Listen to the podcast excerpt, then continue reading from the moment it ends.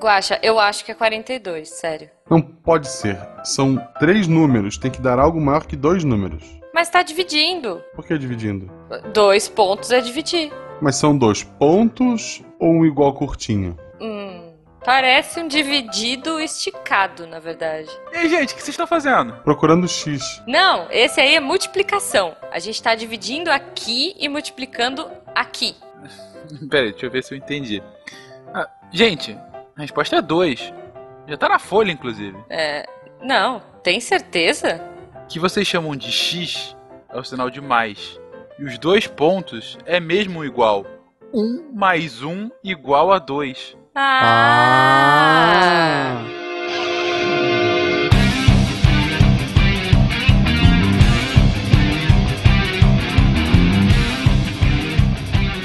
Olá pessoas, aqui é Fernando Malto Fencas, diretamente de São Paulo. E o áudio de um dos participantes está me irritando muito, mas eu não vou dizer de quem é, Felipe. Na falta de uma boa frase, o ataque. Pois é, gratuito, né? Wala Wala, ouvintes! Aqui é o Pena de São Paulo e eu vou enunciar a conjectura Pena Queiroz, que diz que todo assunto matemático pode ser ensinado para os leigos se colocado dentro de uma história ou um filme. Agora prove. Olha. Olha só. Gostei disso. Eu posso fazer um adendo a essa conjectura? Adendo Malta, vamos lá. É, adendo Malta. E esse assunto pode ser esticado por quantos episódios for necessário para gravar mais e mais. Fala galera, aqui é Felipe Queiroz de Além Paraíba e aos 10 anos eu li um livro que mudou a minha vida. Esse livro era Como Não Envergonhar Seus Pais. Tá, Justo. né? Olá, pessoas. Aqui é a Jujuba de São Paulo e eu já resolvi o teorema de Fermat e deu 17. Eu tinha como provar, mas é que eu joguei o papel fora, gente. Desculpa. Deu 17. Deu 17. Eu acho que pode parar aqui, né? Tá fugindo muito do tema, né? Ai, gente, gastou duas horas no último episódio. Chega a Jujuba em dois minutos pra acabou. Pra que gravar? Gente, Obrigado, Ju. Eu até tinha como provar, mas é que eu joguei fora o papel. Ok. Diga as passas, Catarina, que é Marcelo Guaxinim e eu levo a sério, mas você disfarça. Você me diz a beça e honesta de horror, me remete ao frio que vem lá do sul, insiste em 0 a 0 e eu quero um a 1. É mais fácil entender o teorema de Fermat do que o, Ja- o Javan, gente, pelo amor de Deus. Sempre. Você está ouvindo o SciCast, porque a ciência tem que ser divertida. Bem-vindos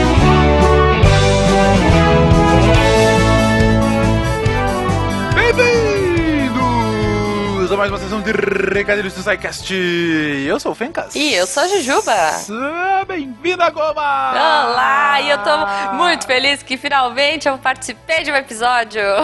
Sim, cara, esse foi muito bom. Gente, na boa. Gente, Que episódio maneiro. Na- não, muito, muito na boa, assim. Geralmente a gente fala, nossa, tá bem legal Tá e legal. tal. E porque a média é bem legal. Modéstia à parte, a média é, é muito boa. Mas esse, cara, quem tava acompanhando no Twitter depois me viu. Eu saí dando pulinhos, porque eu tava muito animado, cara. virou uma novela mexicana o negócio. Novela, um Tava- grande filme hollywoodiano. Não menospreze isso, Ju. Ah, eu gosto de Gente, novelas mexicanas. você- Mas vocês vão ver, ficou muito bom, ficou muito longo. O editor quis nos bater, Sim. mas, cara, vale a pena. Eu fiz um desafio no Twitter. Se você ouvir esse programa e falar, ah, não gostei, vem aqui falar e me diga por quê. Porque eu duvido que isso aconteça. Sim, cara, vem aqui nos comentários e fala, ah, não gostei. Pois é. Mas, Ju, sabe o que é tão épico quanto esse episódio? Não, mas agora eu quero uma música épica. Editor, por Então, agora favor, a música, música épica, épica- Música Senhor dos Anéis aqui, pra, pra, pro anúncio épico. temos o prazer de anunciar que um dos podcasts mais divertidos da Podosfera, um dos que eu mais gostava, não só está de volta, como está de volta também em Casa Nova aqui no Portal Deviante. Olha só. Podcast, inclusive, que já participei. Catim! É verdade. Os nossos queridões do Costelas e Hidromel, agora saindo quinzenalmente às terças-feiras aqui no Portal Deviante. Já começaram chutando bundas e Justo. falando sobre Amazonas. As Amazonas as origens mitológicas, quem são, onde são, como se alimentam, enfim. Pra quem não conhece o Costelas, assim, eles têm meia lua, que eles já tentam colocar um pouquinho de mitologia, mas esse é só mitologia, são os meninos assim, sem freios. Tanto no amor pela mitologia e pela história e tudo mais, quanto pela zoeira, gente. Porque Sim. os meninos, a noção fica na porta e o Costelas fica pra dentro da taverna. Então acompanhem e assinem o feed do Costelas. Melhor, assinem o feed do Deviante, do portal Deviante, que só tem podcasts de qualidade. Gente, a gente já tá com oito podcasts lançados na casa. Pois é. Esse portal que começou lá humilde, tem um pouco mais de um ano somente com o SciCast, já estamos com oito e eu digo mais, digo mais Olha que tem aí. novidade ainda vindo por aí. Eita, nós! O nono podcast será? Olha só. E aí, me perguntaram, nono, mas quando que vai lançar? Vai ser na terça-feira? Vai ser no final de semana? Eu digo, não tem dia definido e essa é uma das coisas mais legais dele. Mas esperem, aguardem, aguardem. Tem muita É coisa novidade, legal, né? gente. Tem muita coisa legal. Nesse clima de Amazonas, eu vou dar um spoiler pra vocês que parece que vai ter um Girl Power aí. Só de- Ah, não sei, é não verdade, sei. é verdade, é verdade, mas tudo bem. Tudo Vamos lá, bem, vamos lá. você que tá gostando da evolução disso, tá gostando do Deviante, tá gostando do SciCast, desses episódios e tal, Os você textos pode nos diários, Os textos, gente. Nossa, os textos. Muitos textos incríveis. Inclusive, os patronos, a partir dessa semana, começaram a receber um compilado Exato. dos textos semanais que a gente está lançando. Alguns já elogiaram a iniciativa e tudo mais, porque tem muita coisa, tá entrando texto, texto de qualidade, gente. Não é testículo qualquer, não. É uma coisa com, com embasamento, enfim, de um tudo. E se você quiser ajudar isso, e se você quiser receber esses textos, quiser entrar em grupos maravilhosos de conversas e, enfim, muitas outras recompensas, eu olho os patronos essa semana receberam uma recompensa muito especial, além desse dos textos. Receberam já um produto piloto aqui para que eles testem. É, vocês entrem no patronato, Patreon, PagSeguro, enfim, a partir de um real por mês vocês podem ajudar a colaborar a manter essa estrutura desse projeto maravilhoso que é o Portal Deviante e o SciCast. Augusto Henrique e Maria Joaquina, Vocês não dois. deixem de colaborar. Vocês dois, cheguem mais, sejam patronos do SciCast, não é isso, Goma? Exato. Só rapidinho, se você quiser falar com a gente, dar o seu feedback, seu amor, sua crítica, sugestão, o que quer que seja, você pode mandar para o e-mail contato arroba scicast.com.br se for uma coisa mais intimista ou comenta aqui no post e a gente vai fazer bagunça, a gente vai discutir e vai ser muito legal. Discutir no lado positivo, né? Enfim, vocês entendem. É, vai ter fight. Fight! Vamos então começar essa história épica, Goma. Vamos, nossa, eu tô super empolgada. A segunda parte, né? Se você não ouviu a primeira, fica a dica, volta lá. O link tá aí no post. Exatamente. Escuta a parte 1, senão você não vai entender. A gente até fez um resuminho no começo, né? Mas é melhor. Gente, o desafio aceito, hein? Duvido que você não goste. Enfim, um beijo pra vocês até semana que vem. boa. Agora, Fencas, me diz uma coisa. Eh, Desculpa, eu não tenho bateridade pra você falando testículo.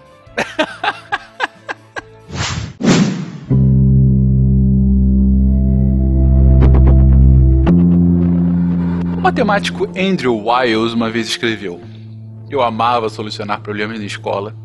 Eu os levava para casa e inventava eu mesmo outros novos. Mas o melhor problema que eu já encontrei, eu achei na biblioteca pública que frequentava. Eu estava lá procurando pela seção de livros de matemática e achei esse livro que era somente sobre um único problema particular. Bem, a história que ouviram agora é sobre esse problema. Não, é sobre muito mais que esse problema.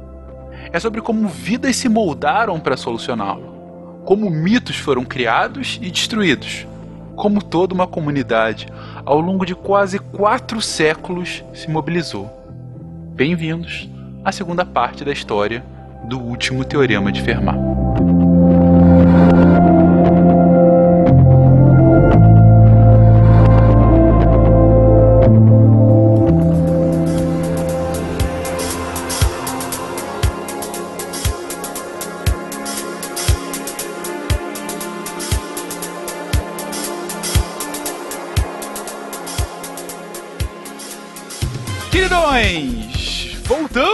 Voltamos aqui a falar sobre esse teorema que tá dando o assunto pra gente, né? No último episódio a gente explicou um pouquinho sobre quem era Fermat, qual a importância dele pra matemática, o seu teorema, né, e a falta de solução, ou a solução malandrilso que ele colocou, e a partir daí todo o desenvolvimento da história, e como que a solução, a busca pela solução definitiva do teorema de Fermat da prova desse teorema, né? Acabou se cruzando, acabou se construindo, ajudando a construir, ajudando a pavimentar o caminho da matemática nos últimos séculos. E a gente chegou até o século XX.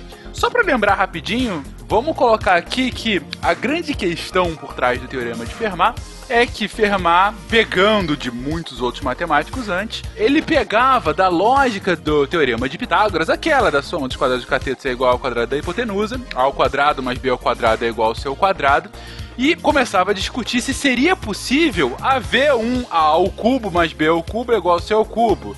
A quarta mais B a quarta é igual a C a quarta. Qualquer número acima de 2. Que tivesse soluções com números inteiros, tá, Fencas? É importante. Exatamente, sempre inteiros, 3, 4, 5, qualquer número acima de 2 e que fosse inteiro. Fermat comentou naquela bordinha do livro, ele sabia como provar que era impossível essa igualdade de acontecer, só que ele não tinha espaço suficiente para provar isso. O famoso Miguel, né? Vamos combinar. O famoso Miguel, ou não, a gente discutiu isso no último episódio, se seria um Miguel, se seria um erro de interpretação dele, ou se de fato ele poderia ter encontrado, enfim. Ele resolveu e a gente tá aqui buscando uma coisa que há 400 anos já foi solucionada. Pois é. Uh, o ponto é que a gente chega no século XX com soluções, com provas parciais ou seja, alguns números haviam obtido provas, né? A gente mostrou isso no último episódio, só que você não tinha ainda uma prova definitiva. E a gente entra aqui no século XX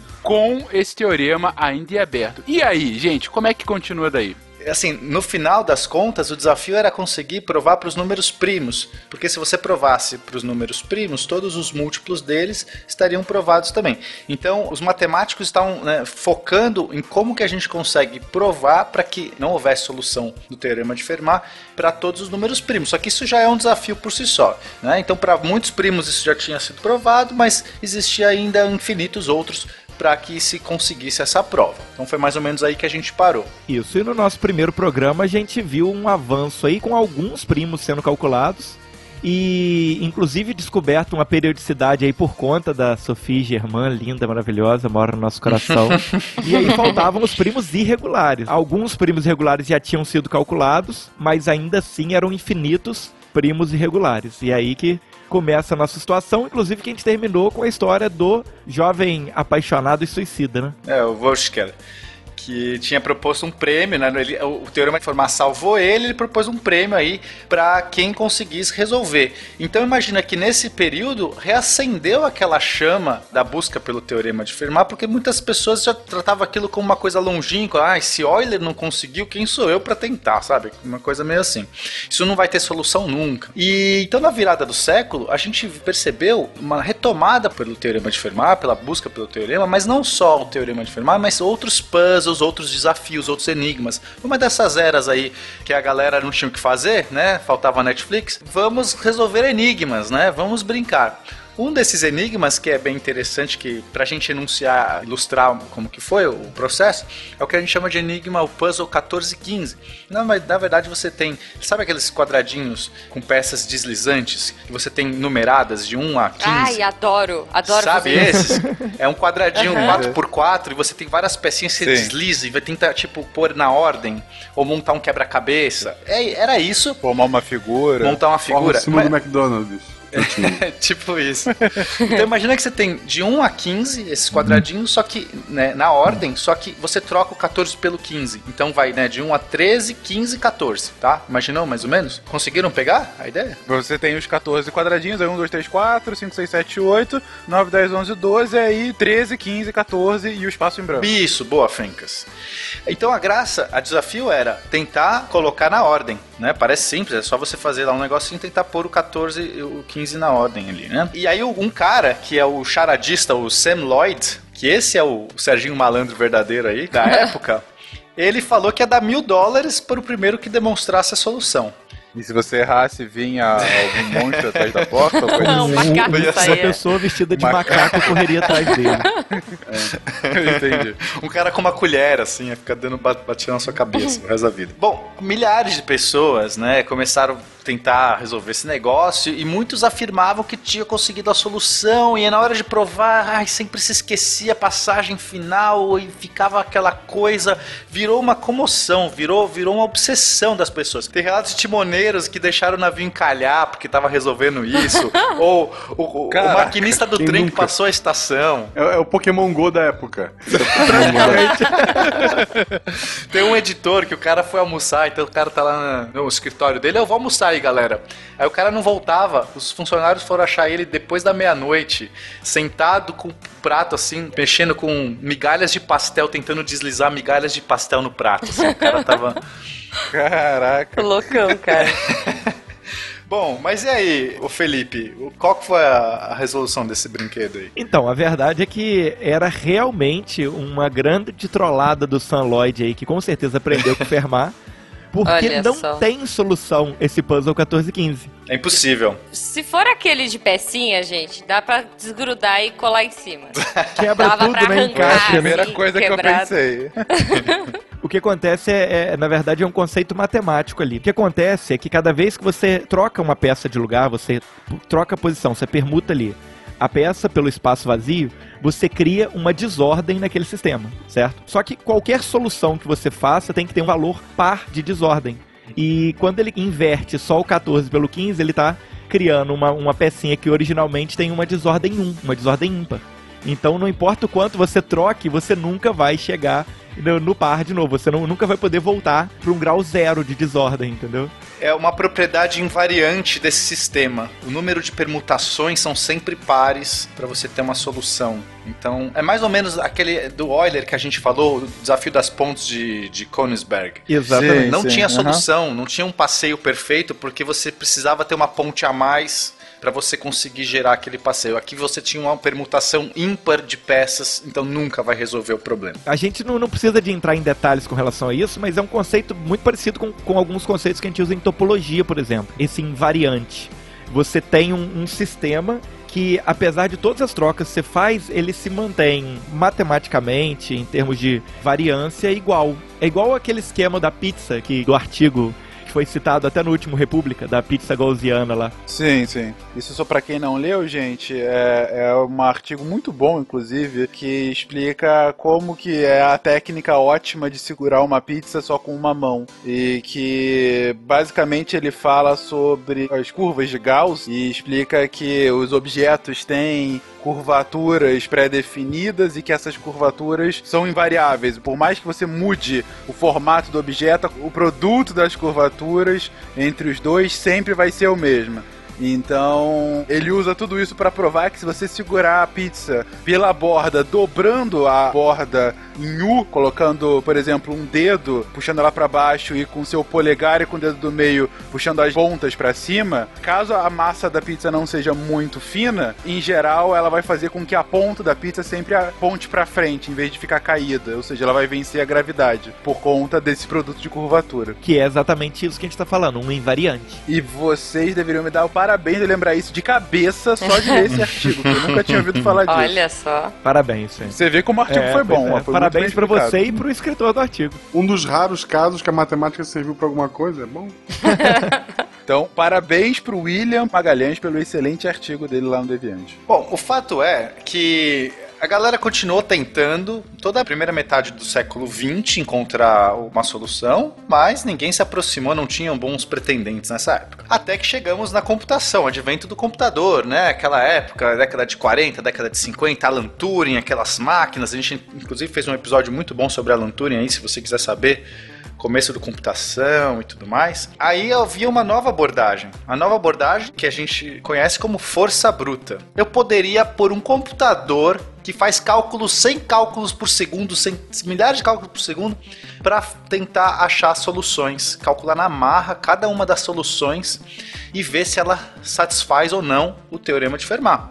E aí foi isso que a galera começou a fazer. Quando a gente chegou mais ou menos na década de 80, a galera já tinha conseguido testar todos os números primos até 25 mil. E no final do século 20 já tinham tentado provar, testar para todos os números primos até 4 milhões. E nenhum deles tinha encaixado. É importante a gente entender o conceito aqui, porque você fala assim, tá, o que, que eu preciso para resolver o teorema de Fermat? Ou você tem que ter uma prova matemática de que aquilo é impossível encontrar qualquer número, ou você basta você achar um número. Se eu achar um número que satisfaça, eu resolvi. Descobri que Fermat estava errado, existe uma solução e eu dei a solução. O que o pessoal estava tentando é vamos calcular a exaustão para ver se a gente acha algum. Mas o fato de você não achar não quer dizer nada, porque você não consegue provar por indução, né? Porque existe um erro, que você fala assim: "Nossa, já provei até 4 milhões". Qual a chance de haver uma solução mais do que número que seja mais maior do que 4 milhões, né? E aí por indução, você tem aquela coisa, nossa, já procurei tanto, não achei nada, não deve existir, né? Já procurei aí a vida no universo tantas vezes, não encontrei, provavelmente não existe vida no universo, né? É uma conclusão, por vezes, errônea. Um exemplo curioso que prova isso, inclusive que explica o porquê dos matemáticos serem tão metódicos. Vide é aquela história que eu contei das ovelhas, né? Das no ovelhas. programa. O Naelton brigou comigo, porque a gente falou mal dos astrônomos. astrônomo.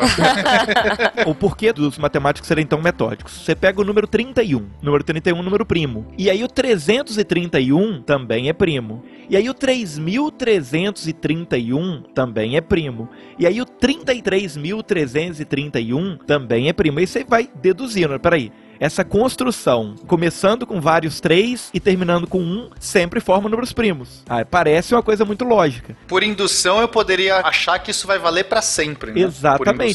Se você- Funciona tantas vezes. Se você parar pra pensar, quando você tenta na, na casa dos milhões, ele ainda funciona. 3 milhões 333 mil 331 também é primo e 33 milhões 333 mil 331 também, certo? Ah, acabou, gente. Chega, né? Beleza, né?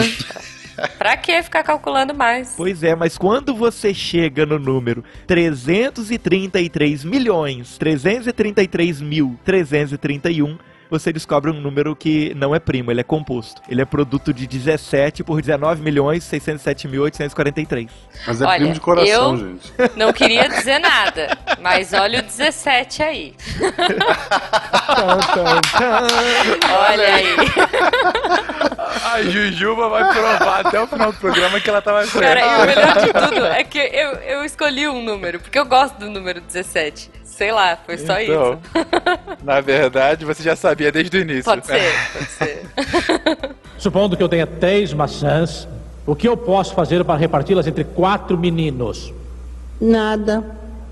Como nada. Como vou repartir se as maçãs não existem? Mas vamos supor que elas existem, que eu as tenho. Bom, então primeiro arranja as maçãs, depois a gente vê o que faz, né? Tem outro exemplo legal, foi o Euler, né?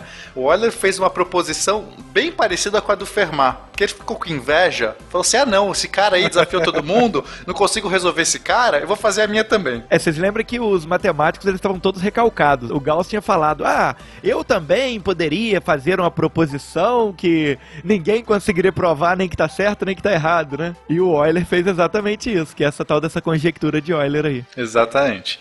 Que é x elevado à quarta mais y elevado à quarta mais z elevado à quarta é igual a w elevado à quarta. Essa equação não apresenta soluções. É o que ele afirmou. Exatamente como a do Fermat, só que ele complicou mais, pôs usar quarta, pôs mais uma letra aí e falou: Isso aqui não tem solução.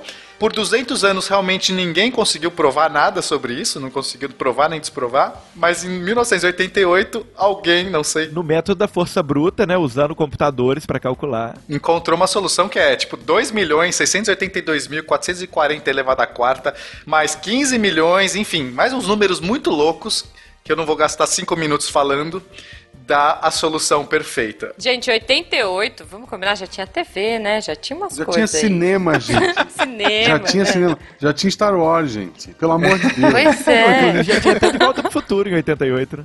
Porra, pra quê, É verdade, cara. É Pra verdade. quê? É verdade. Mas o ponto, o ponto, gente, é a gente entender que o método da força bruta valeria a pena. Porque se você consegue, com os computadores, calcular a solução da conjectura de Euler aí, na casa das dezenas de milhões, talvez testando primos realmente altos, a gente conseguiria encontrar também uma contraprova para o teorema de Fermat. Só que até o final da década de 90, final do século, a gente ainda não tinha encontrado. Já estava lá o expoente na casa dos milhões e ainda não tinha conseguido provar. Mas não foi só pela força bruta que o desenvolvimento continuou. Você teve outros matemáticos indo por outros caminhos para continuar nessa caçada implacável, não? É aí que entra o nosso herói.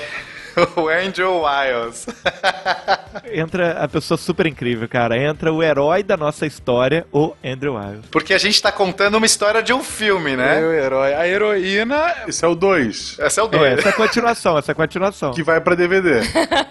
O vilão era o alemão, não era isso? É isso aí. O alemão era o vilão, o Kuma. Tinha uma mulher vestida de homem, foi um filme. É, gente, um épico. Ela tinha que abrir a roupa no meio de todo mundo pra mostrar que ela era mulher, né? Eu sou mulher. Pá, é, assim. Toma essa. Ok. Esse aqui é menos pornográfico, essa história 2 aqui.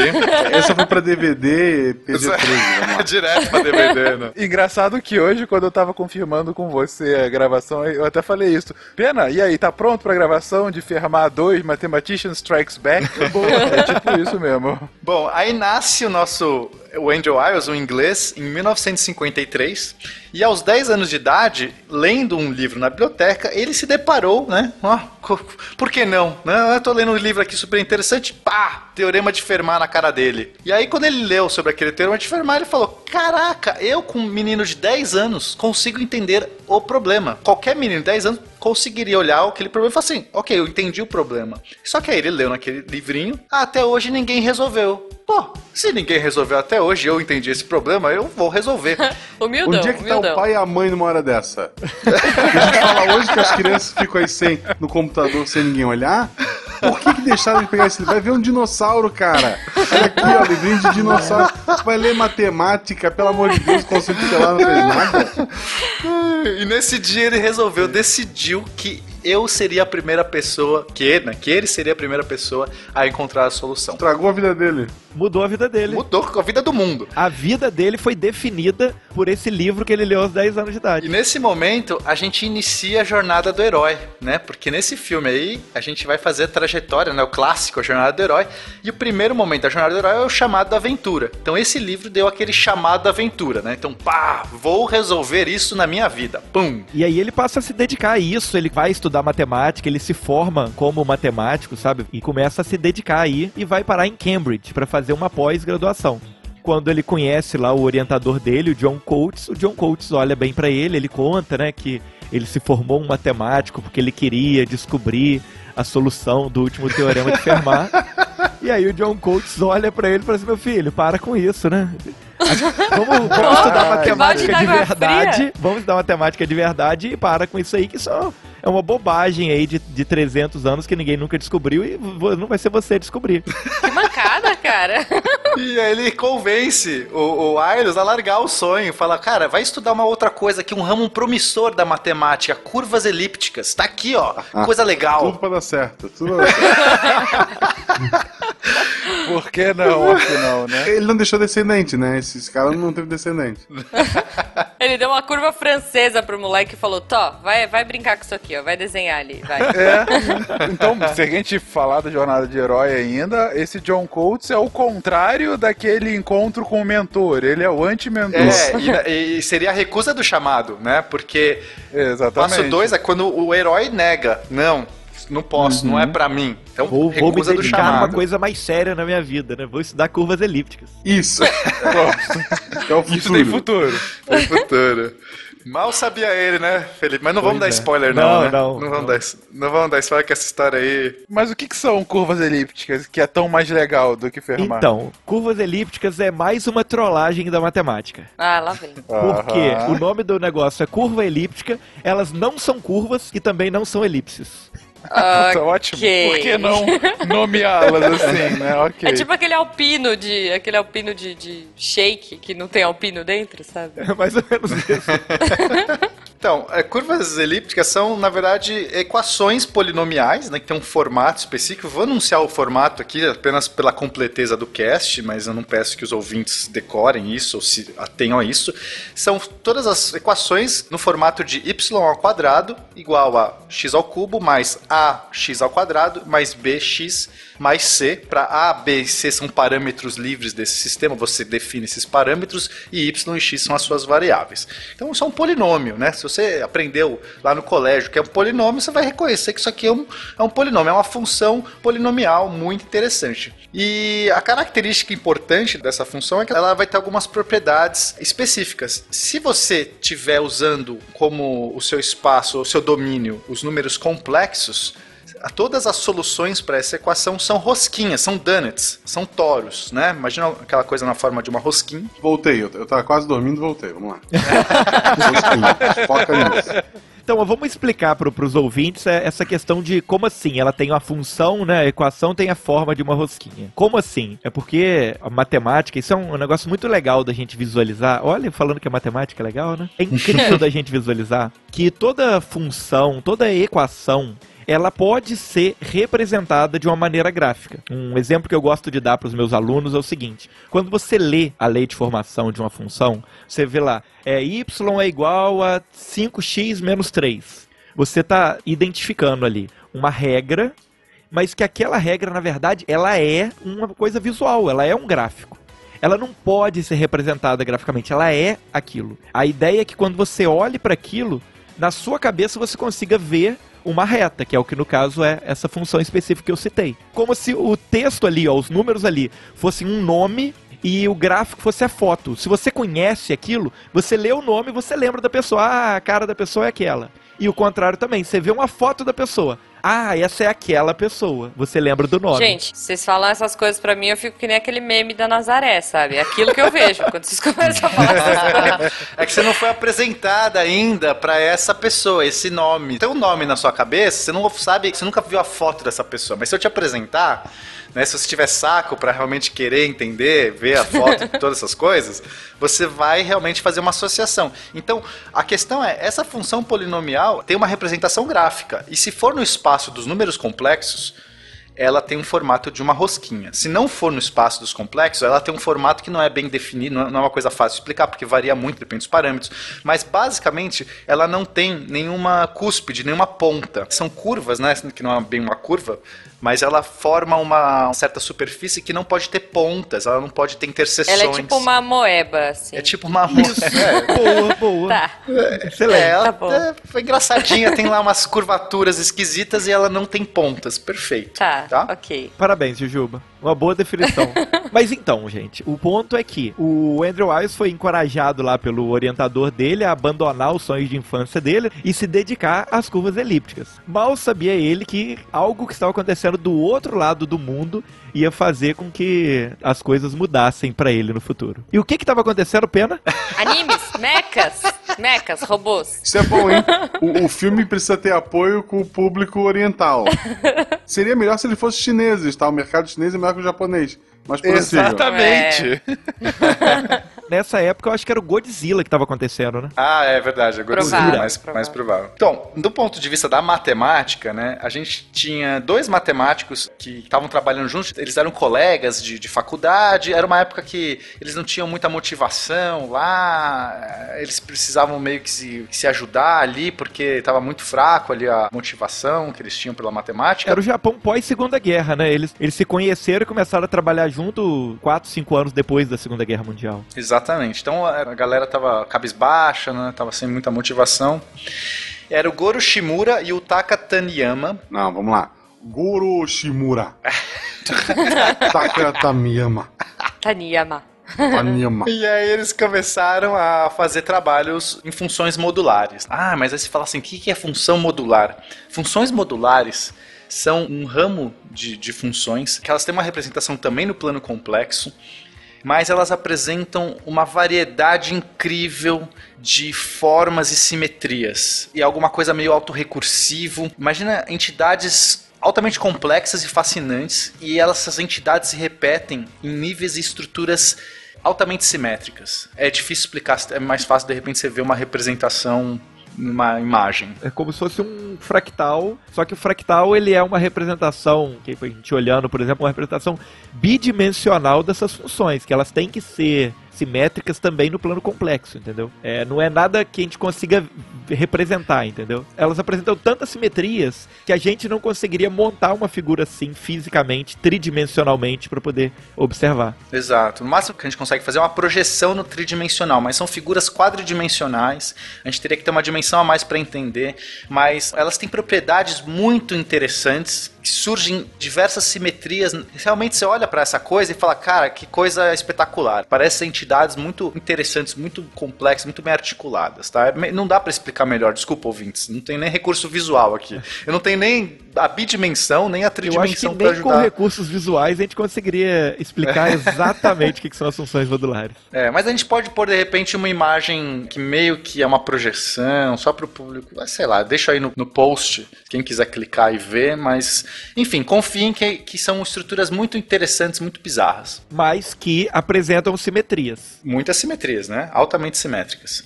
Quando eles chegam lá num simpósio que eles deram em 1955, que realmente modificou a matemática, deu uma guinada na matemática, foi que eles fizeram uma suposição de que talvez toda curva elíptica, que a gente já explicou que é uma curva elíptica, fosse. Que é o que o Andrew na verdade, estudava. Exato, que era o que o Andrew estudava. Fosse, na verdade, uma função modular disfarçada. Tum, tum, tum. Ou, ou seja não é que eles fossem a mesma coisa, tá? Não é que assim, ah, uma é a mesma coisa, a pessoa não olhou direito. A rosquinha, na verdade, é essa coisa supersimétrica. Não, não, não, não. Não é isso. É como se eles, cada um tivesse seu próprio universo, coabitando seu próprio universo, suas, suas próprias leis daquele universo. Mas para cada função, para cada curva elíptica, você conseguisse mapear uma única forma modular, uma única função modular do outro lado. Então, é como se fosse um reflexo do outro. É, sabe, como se você estivesse olhando uma, uma realidade e aí o reflexo dessa realidade, que pode estar distorcida, pode estar toda mexida, porque a água pode estar balançando, mas para cada função, para cada curva elíptica, você tem uma função modular associada. Propriedades num universo representam propriedades no outro universo. Coisas que você mexe num, mexe no outro. Entenderam? É como se você fizesse uma ponte que ligasse um mundo ao outro. É como se a função modular fosse a curva elíptica no mundo invertido de Stranger Things. Exatamente, é o mundo invertido. Entendi é agora. Que explicação, é isso. Agora é eu isso, entendi, então. cara. Sacaram? São duas facetas da mesma realidade. Não, em realidade diferente. São duas facetas de realidade diferentes. É, ok. Tá, mas aqui as, as realidades estão Tu conectadas. já de alguma tinha maneira. Tokusatsu, tu já tinha anime, pelo amor de Deus. Pois é. E os já caras faziam o quê? Sentai, gente. É um é a sombra do outro, vocês entenderam, né? Mas essa proposição, que foi conhecida como conjectura Taniyama Shimura, era só uma conjectura. O que significa? Não foi provado, eles não conseguiram provar. Mas eles tinham um insight, eles tinham uma evidência, eles conseguiram compreender propriedades que falaram assim, cara, eu acho que isso aqui é assim, mas eu não sei como provar isso. Me parece que isso aqui deve funcionar. Supondo que eu tenha três maçãs, o que eu posso fazer para reparti-las entre quatro meninos? Nada. Como nada. Como vai repartir se as maçãs não existem? Mas vamos supor que elas existem, que eu as tenho. Bom, então primeiro arranja as maçãs, depois a gente vê o que faz, né? Pena, beleza. Beleza, tá claro aqui o que que é a conjectura. Tá claro do Stranger Things. Mas eu acho que nós estamos passando por mais um processo dessa dupla dinâmica de matemáticos aqui presentes que estão enrolando a mim, ao Guaxa, a Ju e a vocês, ouvintes, para estender o programa e descolar novos programas de matemática. É. O que, que isso tem a ver com Fermat? Ah! o que que acontece? Até agora a gente tem o Andrew Wiles estudando curvas elípticas, a gente tem lá o Taniyama Shimura falando que as curvas elípticas são funções modulares. E aí, de repente, a gente tem um outro matemático que chama Gerhard Frey, que ele faz uma proposição em um simpósio e reescreve o teorema de Fermat na forma de uma função elíptica. Olha que loucura. Por que não, né? Isso é altamente complexo, assim. É uma matemática muito bizarra que ele faz. Cadê o Leão da Proed que não faz nada? Vocês lembram do teorema de Fermat, né? A elevado a n, b elevado a n, z elevado a n. E ele reescreve essa equaçãozinha com várias passagens muito complicadas, com várias traquitanas, né, vários macetes ali, ele reescreve numa forma que é y ao quadrado é igual a x ao cubo mais, abre parênteses, a elevado a n menos b elevado a n, fecha parênteses, x ao quadrado menos a elevado a n vezes b elevado a n. Vocês percebem que temos aqui o a elevado a n, b elevado a n do teorema de Fermat, mas a forma, a cara que essa equação tem é uma curva elíptica. Porque x ao cubo, x ao quadrado e não tem o x, né? Então zero x, ok, beleza. É tipo Ah. assim, esse momento é o momento que os nossos ouvintes estão limpando o cérebro deles que escorreu pela orelha, né? É, eu tô assim também, gente. Eu tô aqui, tipo. Eu, eu acho que não escorreu porque ninguém entende muito bem como foi de um pro outro. Eu tô com uma tela azul, na verdade. Tipo, Exatamente, tá todo mundo olhando com cara de ué pra frente, assim, tá no meio do ônibus, onde é que eles querem chegar? Deixa eu explicar melhor. O Gerhard Frey disse é, galera, eu não sei resolver o termo de Fermat, não sei resolver funções elípticas, não sei. O que eu sei dizer é, eu consigo fazer mapear uma na outra. Eu consigo desmontar a equação do Fermat e remontar numa outra forma que se encaixa perfeitamente em uma função elíptica. E que se a conjectura de Taniyama-Shimura for verdadeira, essa equação do Fermat, que é na verdade uma curva elíptica, é na verdade também uma função modal. Ok, não, ok. Eu tô imaginando ok, ele ok. falando, e ela é a sua mãe também, porque tá virando uma novela mexicana isso aqui, cara. Além de primo, entra a mãe na história também. É, então. Agora vem o salto do gato. Tá. Essa função que ele chega, o pessoal, quando analisa essa função, percebe que ela tem propriedades tão estranhas, ou seja, seria uma, uma curva elíptica tão, tão estranha, porque não é qualquer curva elíptica, é uma muito específica, porque veio lá do teorema de Fermat, que ela não teria como ter um representante forma modal. Ela não teria como manter todas as simetrias necessárias para ser uma forma modal. Não teria como essa curva elíptica ter uma representação no mundo invertido, porque não tem como. O mundo invertido, sei lá, ao invés de uma moeba, ia ser tipo um porco-espinho. Perfeito. Não valeria, não valeria para aquilo. Isso quer dizer que se você conseguisse provar que existe uma solução para essa equação que ele chegou, existiria uma curva elíptica que não teria o seu reflexo e, portanto, a conjectura de Tamiyama-Shimura era inválida, cairia por terra. Seria uma, uma função vampira, sem reflexo. Seria uma Boa. função vida sem reflexo. Boa. Que bonito, Ju. Tá. Excelente. Poético até. A Jujuba, a Jujuba é ótima. Jujuba tá ótima. Então, a conjectura do Tamiyama dizia que não pode ter funções vampiras. Não pode ter alguém sem reflexo. E o teorema de Fermat, reescrito nessa forma, diz assim: se existir uma solução, ele é um vampiro. Ok. Eita. Então você junta uma na outra, porque se alguém conseguir agora provar que a conjectura de Tamiyama é real, ela é verdadeira, não pode existir nenhuma função vampírica e, portanto, não pode existir nenhuma solução para o teorema de Fermat. E você prova o teorema de Fermat. Caramba! Olha o caminho que eles encontraram. Vocês estão entendendo? Basta. Agora ninguém mais precisa ficar mexendo em número primo, em os cambal, de ficar tentando provar aquela coisa. Basta alguém provar a conjectura de Tamiyama. Shimura, se alguém chegar e falar, provei. E eles já estavam tentando há uns 30 anos já provar aquilo, mas ok. Isso, isso é só um detalhe. Mas é melhor do que 300 anos, vocês concordam?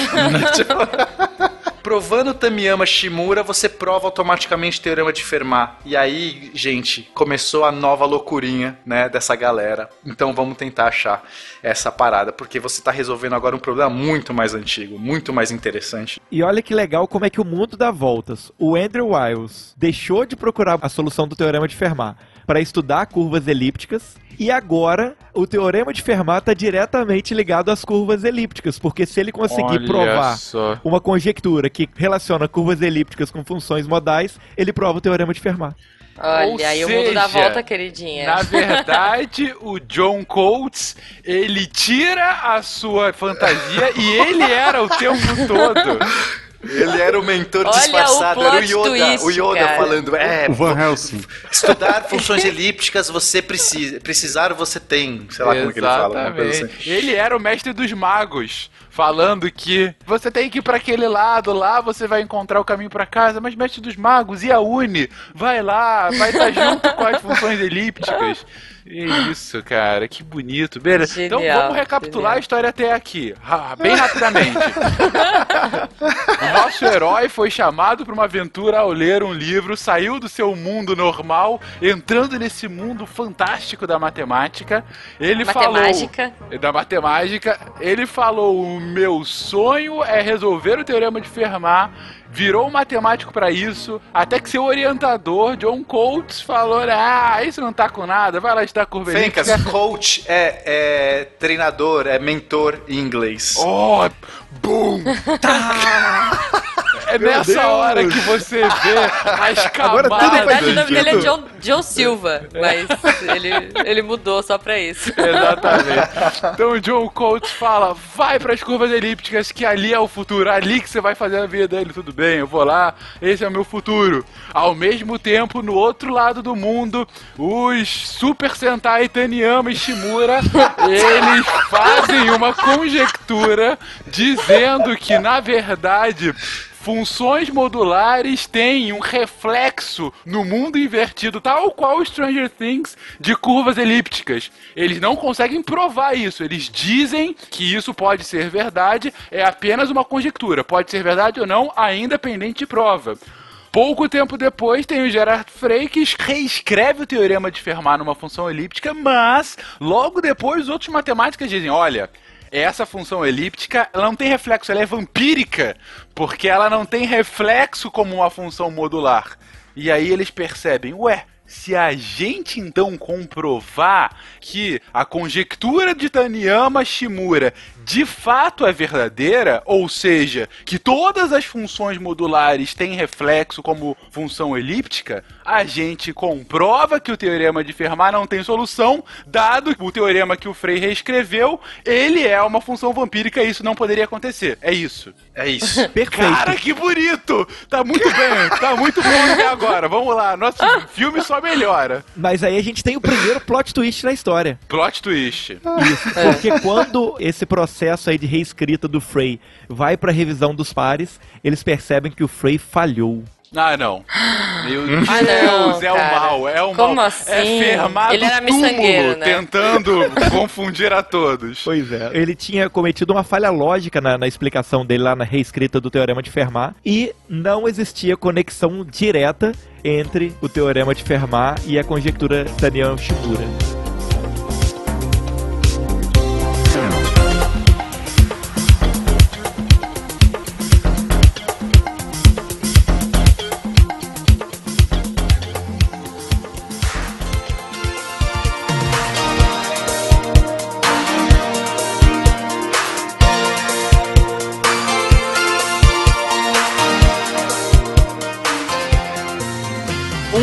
bloquinhos ali, ele encaixou meio errado e aí todo mundo que viu, os matemáticos viram, todo mundo percebeu o erro.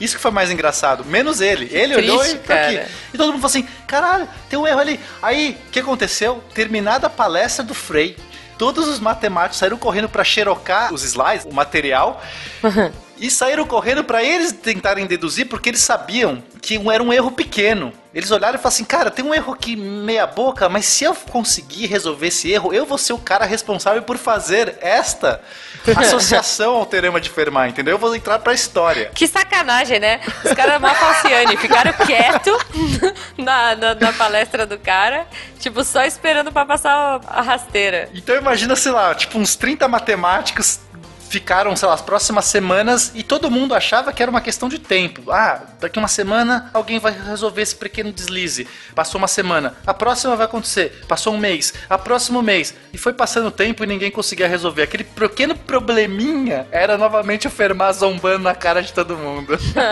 E, e- e ficou assim, ó. Antes daquela apresentação, os que já tinham descendente tiveram. Depois disso, quem não tinha, não teve mais. Acabou. Melhor contraceptivo da época, né? Pra Fermat. Beleza. O melhor contraceptivo foi isso, que recebeu um nome incrível, nome de elemento de, de filme também, ó, pra poder dar o efeito.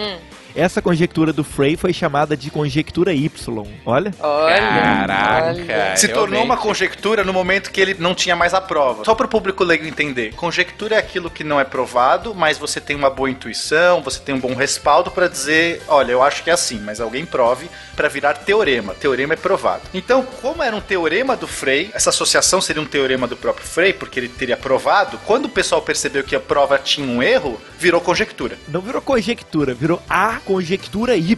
Y. Olha. Ah, esse número, esse nome vai ser ótimo. Então agora a galera tava tentando resolver a conjectura Y e se tornar o grande responsável pelo teorema, entendeu? Teorema Y. E aí passaram-se 18 meses. Olha isso, 18 meses, um ano e meio achou que ia ser coisa de semanas. Virou um ano e meio.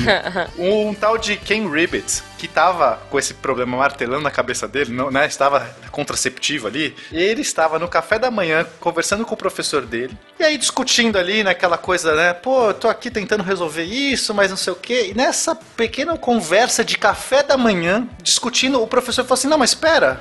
Basta você somar alguns gama zeros com estrutura M nessa passagem que você vai conseguir a sua prova. Como ninguém tinha pensado nisso? Isso parece explicação de quadrinho. parece mesmo. Não parece de quadrinhos? É muito É explicação de quadrinho Marvel, sabe? Ah, não, ele é assim porque ele foi irradiado por raios gama? Ah, Exatamente. Cara, e isso é muito plot de série. Se você É assiste muito. série... Isso aqui é um filme, gente. Essa história não existe. Isso aqui é um filme. Cara, sim, quando o cara tá, tipo, fazendo uma coisa idiota e aí o outro faz uma frase de efeito e ele, ah, tem um insight, assim. Foi Não, primeiro aconteceu. ele olha pro horizonte, assim, calculando Isso. na cabeça dele, e aí de repente ele dá aquele sorriso, né? E Dá um sai tapa correndo. na mesa, assim, levanta e É, vai exato. embora. É, e não avisa o que, que foi. O outro Isso, continua vai- comendo vai café embora. da manhã. É isso, essa é a cena. O Ribbit saiu correndo, né, pra sala dele e em poucas horas resolveu. Realmente é só bastava somar alguns gama zero de estrutura M. Faltou isso, né? E aí ele somou os gama zero na mão ali, que é meio difícil fazer a conta. E aí finalmente ele se tornou a pessoa que conseguiu associar de forma inseparável a conjectura Tamiyama-Shimura a Fermat. Então, o Ken Ribbit fez isso 18 meses depois. Ou seja, ele transformou a conjectura Y no teorema Y. Isso. Isso aí. Teorema Ribbit, sei lá, porque cada sempre tem o nome do cara, né? É, não, mas também é sacanagem porque o outro fez todas as contas, né? Mas assim, aí se Tá bom. divide. Devia ser Frey Ribbit, né? Teorema Frey Ribbit. mas ele pagou o café. Exatamente. Ele É. pagou aquele café da manhã, ele é dono. É, eu acho que o professor dele que deveria ter ganhado o prêmio, porque o professor que deu a dica, né? O cara só somou os gama zero, pô. Isso é fácil. Coitado, o professor faz. nem tem nome aqui na nossa história. Exatamente. Ele vai aparecer nos créditos. créditos lá. Professor do Professor café. X. Teorema é Y, o professor é X. É, É o mesmo das meninas Ah, eu posso falar quem é o professor, gente. O professor dele vai ser importante nessa história mais pra frente um pouquinho. Vai ser sim, Esse pode professor dele que, que somou o Gama aí não é nada mais, nada menos do que o Barry Mazur. Guardem, Guardem esse nome. Guardem esse nome que a gente ainda vai voltar nele. Ok. Ele no filme vai aparecer, parece pro, pro espectador que ele vai ser só mais um figurante qualquer, mas de repente ele vai dar mais um plot twist, já tô Porque vendo. A, a Boa, parada é meio boa. Game of Thrones, que aparece um personagem secundário que depois fica importante. Sim, exatamente. Quem era aquele cara mesmo? Ah, o professor do café. Percebam É. que é tão Game Tá. of Thrones que o cara que fez a junção ali é um Frey. É o Gerard Frey. Meu Cacete. Deus. Eu quase dei um spoiler agora, melhor não. Vai, continua. Não. Agora, o que que acontece na nossa história com o nosso herói, Andrew Wiles? Agora ele pode voltar a se dedicar de verdade realmente a seu chamado, a seu objetivo de vida, que é resolver o teorema. Porque se ele resolver a conjectura de Tamiyama Shimura, que tem a ver com as funções elípticas, que ele estudou a vida inteira, que já estava o mentor dando aquele plot twist lá no começo, ele poderia então realmente. Então aqui ele cruza o primeiro portal. Ele adentra o Nossa, mundo especial, o mundo mágico. céu. Olha lindo, é, o é, é a jornada do herói mesmo. É a Vocês jornada do herói. Continua, continua. Bom, mas qual que é o próximo passo da jornada do herói? É o que a gente chama de a barriga da baleia. A barriga da baleia, meus amigos, é as provações, é a dificuldade, é realmente o sacrifício. Quando o herói é engolido pela baleia e vai ficar, na, tem que sofrer ali da barriga da baleia para poder escapar. Então, nada diferente vai acontecer com o nosso querido Angel Wiles. Ele vai se reclusar no seu sótão. Olha isso, a baleia dele era o sótão, né? Era o Olha sótão. só. Ele se reclusa no sótão dele porque ele fala o seguinte: eu tenho chance de resolver esse enigma, mas eu não quero contar pra ninguém que eu tô fazendo isso. Eu não quero, tipo, ficar alastrando, entendeu? Ele sabia que ele tinha uma grande vantagem em relação aos outros competidores porque ele estudou a vida inteira dele as funções elípticas. Ele já tava na vantagem. Só que ele não queria ficar dando trela pros outros que iam ficar urubuzando, que iam tentar não sei o quê. Então ele o que, que ele faz? Ele resolve ficar no sótão dele trancado e aí ele vai publicando. Ele já tinha um trabalho que ele concluiu alguns meses antes. Ele não tinha publicado esse trabalho. O que, que ele faz? Ele desmembra esse trabalho em várias partes, várias partes, e vai publicando uma partezinha a cada semestre. Então ele publica só o trechinho, publica. Aí passa mais um semestre, ele no sótão dele, tentando calcular, tentando não sei o que, né? Ai, deu mais um tempo, deixa eu publicar outra coisa. Fingindo que tava fazendo outra coisa. É pra isso? ninguém suspeitar. Que e ele tava loucura, na gente. barriga da baleia fazendo os cálculos dele lá. É, Era só ele falar que ele tava, sei lá, gente, É, vivendo a vida. ele seus ia, tipo assim, a ideia é que ele ia pra universidade, ele dava o mínimo de aulas que ele tinha que dar, ele não participava mais de congresso, não participava mais de simpósios, não participava Parou mais de de nada. tudo que era de nada, sumiu. Ele, ele se casou algumas semanas depois de que ele começou a busca dele pelo teorema. Ele, ele nem ficar com a esposa, ele ficava, ele ficava no teorema de Nossa, Fermat. gente, que da hora esse casamento foi, hein? A senhora Wiles deve ter É uma ficado bem heroína, feliz. ela é uma heroína. Nossa, cara. Na verdade, o que, que ele pensou em fazer? A gente até agora estava falando que o pessoal estava tentando resolver o teorema de Fermat, sempre baseado em tentar encontrar padrões e depois eles tentaram o método da força bruta e tal. O que ele queria fazer é usar um conceito matemático que a gente chama de indução matemática. É diferente da, da indução científica normal, que a gente faz deduções baseadas em processo de repetição. A indução matemática é o seguinte: você tem que fazer uma prova de que determinada propriedade é válida para um elemento, vai ser o seu elemento inicial, e depois você prova que se ele vale para algum elemento, obrigatoriamente ele vai valer para o elemento seguinte. Se alguma coisa vale para um número x, ele também deve valer para x mais Isso, um. a ideia é como se fosse uma fileira de dominós. O que, que ele tem que provar? Ele tem que provar que o primeiro dominó cai, certo?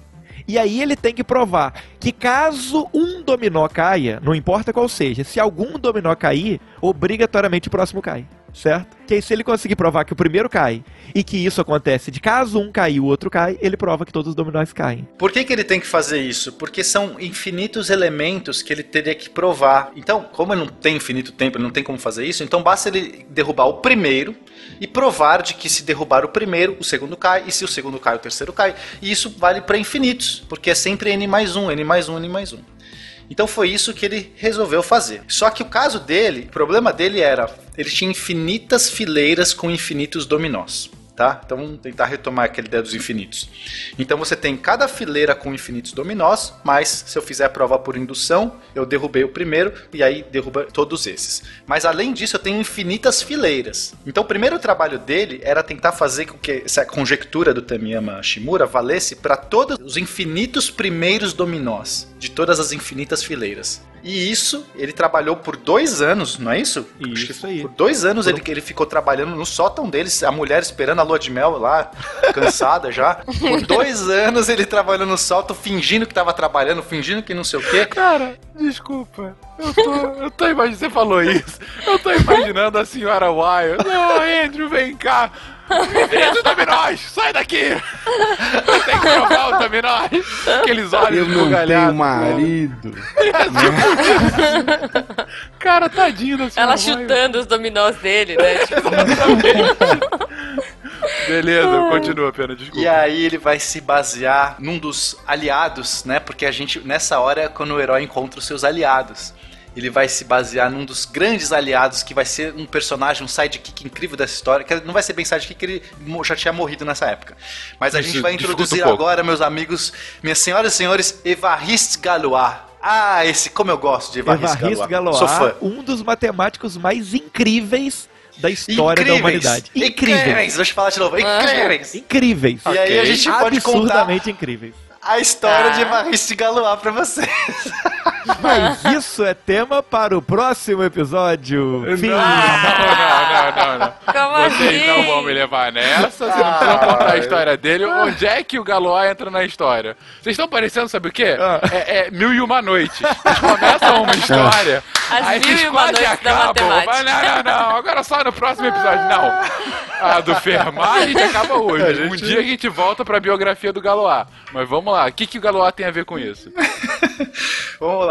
Galois nasceu em 1811 e ele era um estudante muito rebelde e incrivelmente genial. Ele era tão genial e tão rebelde que o cara, ele não colocava todo o raciocínio de desenvolvimento que ele fazia nas provas matemáticas dele. Então imagina que o cara tem uns saltos... Ele é gênio, Ele é um gênio. não, ele é muito gênio. Ele consegue, assim, na cabeça dele pular uns 15 passos que os estudantes teriam que ficar lá, não sei o quê, e ele inventa outros métodos que os professores não sabem como é, e ele não, de preguiça, de birra e de rebeldia, não põe na prova. Ele vai lá, põe uma pouca explicaçãozinha e chega. Os professores falam assim, não, que- como é que você fez? Você colou? Que colei? Aí ele fica bravo com o professor, briga com o professor, é expulso do colégio. Esse é o Galois. Tem uma citação interessante que um dos professores fala, esse aluno só se preocupa com os altos campos da matemática. A loucura matemática domina esse garoto. Eu acho que seria melhor para ele se seus pais o deixassem estudar apenas isso. De outro modo, ele está perdendo tempo aqui. Ele não faz nada senão atormentar seus professores e se sobrecarregar de punições. Dá pra ver como é que era a vida estudantil da criança, né? Bom, aí terminou lá o colégio, vou pra faculdade. Ele foi entrar em qual? École Polytechnique, a maior referência na França de faculdade, de exatas e tudo mais. Olha como é que a gente vai ligando os pontos. A mesma escola que alguns anos antes, poucos anos antes, a Sophie Germain frequentou fingindo que era homem. Olha aí. O senhor Lembramos, lembra? É isso aí. Lembramos da história, Leblanc. chega, abre a blusa, já, já Isso aí. falamos disso. É, Vamos lá. Leblanc, é. Cara, esse- isso aqui é um filme. Eu tenho certeza que a realidade é uma ilusão, porque essa história aqui não pode ser real, né? E aí, o, o Galois ele foi eh, reprovado no primeiro ano no teste oral. Isso aí, gente, ele tinha 15 anos, tá? Ele tava tentando entrar na universidade aí aos 15 anos. Ok. Ele foi reprovado porque os professores, os avaliadores, não entenderam o raciocínio dele. E aí reprovaram na prova oral. Ele tava explicando os conceitos e foi reprovado porque os professores não entendiam. Com 15 anos. Aí, ano seguinte, aos 16, ele foi tentar de novo. E ele tentou, imagina ele fazer aquele esforço de, não, eu vou tentar agora ser mais didático, eu vou tentar explicar com calma. Mas o calma desse cara, que era um gênio indomável, sabe aquele filme, O Gênio Indomável? É meio aquele cara que ele é rebelde, ele briga com todo mundo. Ele tentou fazer o mais calmo possível, mas ainda assim o professor tava olhando com uma cara de bobo pra ele, tentando entender. Ele ficou tão puto vendo que ele ia ser reprovado de novo que tacou o apagador na cabeça do professor. Quem nunca, Cara, eu né? imagino ele tentando desenhar, sabe, pro professor. É, você quer que eu desenhe? Já deu pra ver que ele vai ser o sidekick rebelde mesmo, né? O cara, o anti-herói. é o anti-herói, é. Isso. Pô, Ok. aí ele não foi pra faculdade, né? Ele fica estudando por conta dele mesmo, né?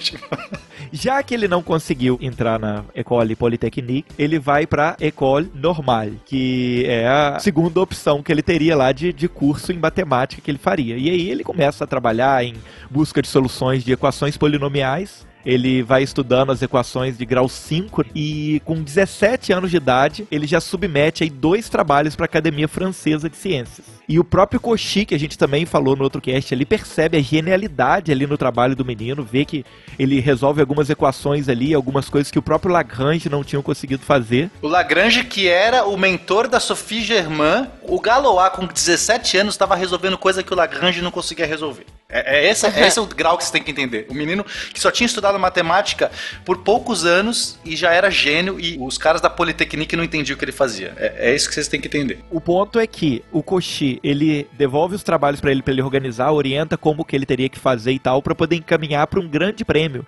que a academia faria lá, um grande prêmio matemático da academia. E ele refaz, ele faz tudo e tal e encaminha, só que quando o prêmio é entregue lá para poder ser avaliado, eles perdem os documentos lá, os papéis dele, e ele perde esse prêmio naquele ano, entendeu? Ah, que seria caramba. facilmente ele ganharia o prêmio. O trabalho dele era muito mais avançado que, que ganhou, né? Aí ele ficou re- revoltado com o establishment. Não, tinha uma politicagem por trás, que eu não vou entrar muito em detalhe, mas basicamente ele era do grupo dos republicanos, dos revoltosos, dos revolucionários, ele sempre foi. O pai dele também tinha esse viés, e o pai dele já tinha sido perseguido politicamente. Então, esse perder aí foi bem, né? Aconteceu de uma maneira muito providencial, né? Perder o trabalho dele. E no ano seguinte, quando ele tentou de novo com outro trabalho, eles acharam que o trabalho também estava muito difícil, as passagens não estavam muito claras e também reprovaram. Aí o menino ficou louco, né? Aí depois disso ele já estava ferrado, não sei o quê. Aí ele ficou desbocado, virou um revolucionário. Ele se alistou na artilharia de milícia guerrilheira. E aí num dia lá ele vestiu uma farda que não podia vestir. É uma farda de sei o quê, e foi- proscrito, né? De proscrito e foi preso. No dia, no dia da Bastilha, no dia da Bastilha, ele desfilou pela Gente. rua com uma farda de proscrito. Caraca. Aí ele foi preso. Teve um outro incidente que no dia que os revolucionários estavam saindo para fazer lá a sua manifestação, o cara da escola, o diretor da escola que era conservador, que era monarquista, trancou todo mundo nos dormitórios para que os estudantes que eram revolucionários não saíssem na rua. E aí ele foi lá e xingou esse cara, fez o diabo, xingou o cara, falou um monte de coisa e o cara expulsou ele da escola. Então ele foi expulso também da École Normale. Ele foi expulso de tudo. Foi preso, foi expulso de tudo. Aí depois ainda soltaram ele. Mas aí ele resolveu num banquete falar mal do próprio rei, do próprio imperador. Por que não, né? Falou mal levantando a adaga, né? levantando a adaga, levantando a espada lá, ameaçando o rei de morte em público, né? Oh, Foi meu preso Deus. de novo. Foi preso de novo. E aí, no final das contas, a própria Sophie Germain, que se condoeu por ele, né? Porque viu o potencial do garoto, mas aí tentou fazer alguma coisa. Ela já tinha salvado o Gauss, né? Da morte. Tentou fazer alguma coisa, interceder por ele e tudo mais. Mas, bom, ele ficou preso só seis meses, né? Por, por isso. Mas aí, quando ele sai da prisão, qual seria a única forma de domar esse espírito desse revoltoso? Fencas, me diga. O amor. Um PlayStation. Ah!